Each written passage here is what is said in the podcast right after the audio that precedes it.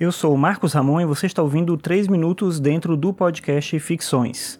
O Ficções é um podcast sobre filosofia e cotidiano e você pode ouvir os episódios no Spotify, no Deezer ou no aplicativo de podcast da sua preferência.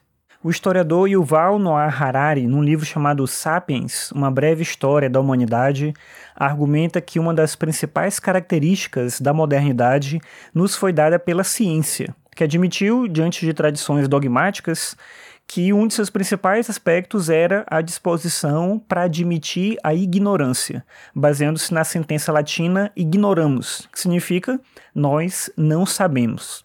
Da perspectiva da ciência moderna, nenhum conhecimento, nenhum conceito, nenhuma teoria é sagrada ou inquestionável, e isso já é diferente o suficiente de tudo o que a gente tinha até então. Claro que existem outros aspectos da ciência moderna, como a valorização da experimentação, da matematização, além da percepção de que a descoberta de novas teorias tem de servir a um propósito prático, como, por exemplo, a elaboração de novas tecnologias. No entanto, talvez o principal seja mesmo essa revolução da ignorância, como Harari denomina lá no livro dele. De acordo com ele, nas tradições de conhecimento anteriores à Revolução Científica, e essas tradições eram necessariamente dogmáticas, tanto as religiosas quanto as filosóficas, nessas tradições só eram admitidas duas formas de ignorância. Nelas, o indivíduo podia ignorar algo importante, e nesse caso ele precisava aprender a verdade com um sábio ou com um livro sagrado, ou seja, a verdade estava em algum lugar, ele precisava buscar a verdade já estabelecida, ou então ele ignorava coisas sem importância e não era estimulado a pesquisar sobre elas. Afinal, o que é importante já é respondido pela tradição e buscar conhecimento para além do que é importante é sinal de rebeldia contra a verdade auto-evidente. Logo, as pessoas não eram estimuladas a ampliar seus conhecimentos, a olhar para a realidade com curiosidade e a fazer novas descobertas.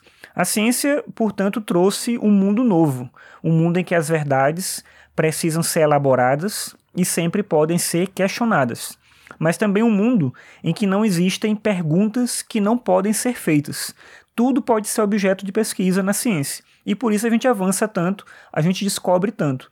Muitas pesquisas, muitas teorias vieram de coisas que aparentemente seriam inúteis. E essa inutilidade do fazer científico é que gera todo um desenvolvimento para aquilo que a gente vai chamar hoje de tecnologia, de cenário tecnológico em que a gente vive. Claro que Obviamente, as pesquisas elas precisam ter um propósito. Não basta olhar para algo que você quer entender e buscar financiamento científico para isso. Para se fazer ciência, se gasta muito dinheiro, se investe muito recurso, e é óbvio que se faz isso porque se sabe que se pode conseguir algo com esse conhecimento que é produzido.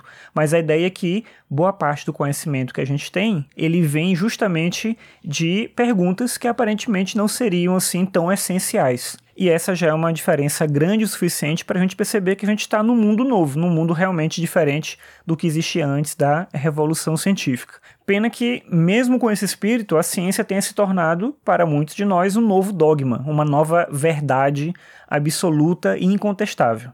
Mas é que a história do conhecimento ela pode ser bem irônica, como nesse caso e em muitos outros também.